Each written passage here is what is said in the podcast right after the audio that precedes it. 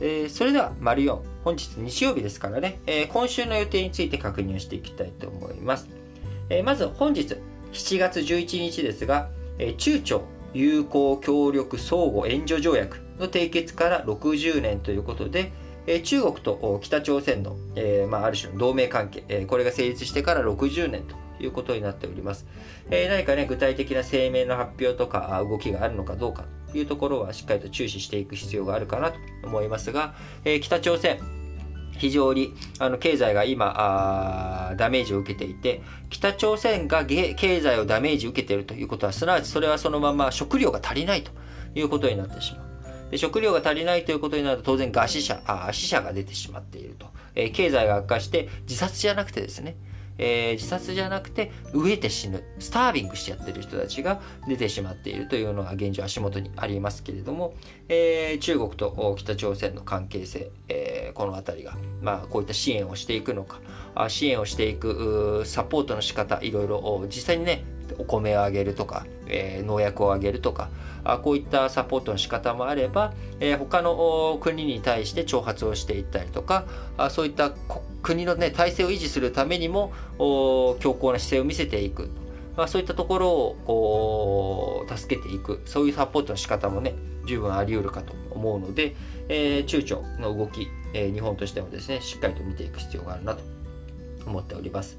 えー、そして、え、週末明けまして12日の月曜日には、えー、新型コロナウイルス対策で、えー、東京都に4度目の緊急事態宣言が出るということで、こちら、まあ、あの、何回もお話ししている内容になりますけれども、えー、8月22日まで、えー、4度目の緊急事態宣言が発令されるということになります。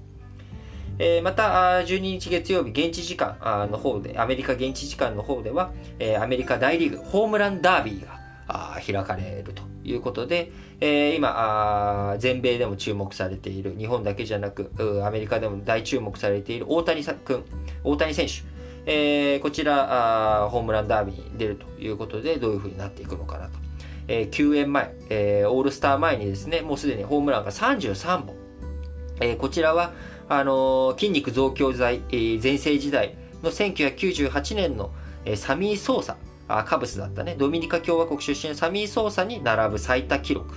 えー、アメリカ国外出身者によってですね。でアメリカ国内出身者は、えー、2001年のバリー・ボンズさんの39本ということですが、あこういった筋肉増強剤とかが明確に禁止されて以降、えー、最高の記録で、えー、前半戦を終えたと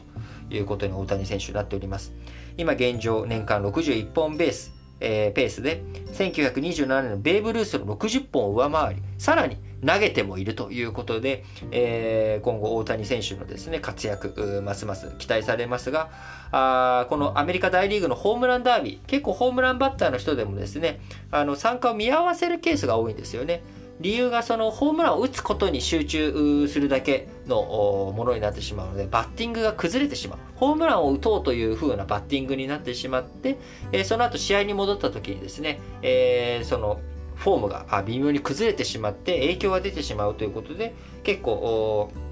出てない方多いんですけれども、えー、大谷選手しっかりとですねあのホームランダービーでも勝ってくれてその上で後半戦にも影響がないようななんかすごいこうねあのいいとこ取りできたら最高だなって思ってますんでぜひ頑張ってほしいなと思います。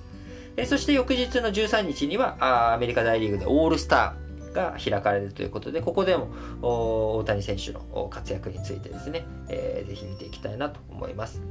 えー、それ以外についてはですね、14日水曜日には、えー、サイゼリアの9月から5月の半期決算、えー、リンガーハットの3月から5月期の決算、えー、そして15日にはあ3月から5月期のドトール、えー、のえー、決算発表ということで、外食産業の決算発表が出揃ってきますので、えー、新型コロナの影響を受けて、えー、いると思いますが、その傷跡、傷がどれぐらいなのか、あるいはその中から非常に巧妙なね、対応をして、えー、いい数字になっているのか、このあたり注目かなと思っておりますし、また15日の木曜日にはですね、パソナグループ人材派遣のパソナグループの5月期決算、が発表されたりとか、えー、9月から5月期決算あ、ファーストリテイリングのあ、ごめんなさい、サイゼリア9ヶ月じゃなくて、10半年じゃなくて12ヶ月決算でしたね、えー、サイゼリア。えー、ファーストリテイリングも、えー、第3四半期の決算ということになっております。えー、また政治向きの話としてはですね、15日の木曜日、アメリカとドイツの首脳会談がワシントンで開かれるということになっておりますので、この辺りも注目かなと思っております。え、それでは次の話題、えー、社説に移りたいと思います。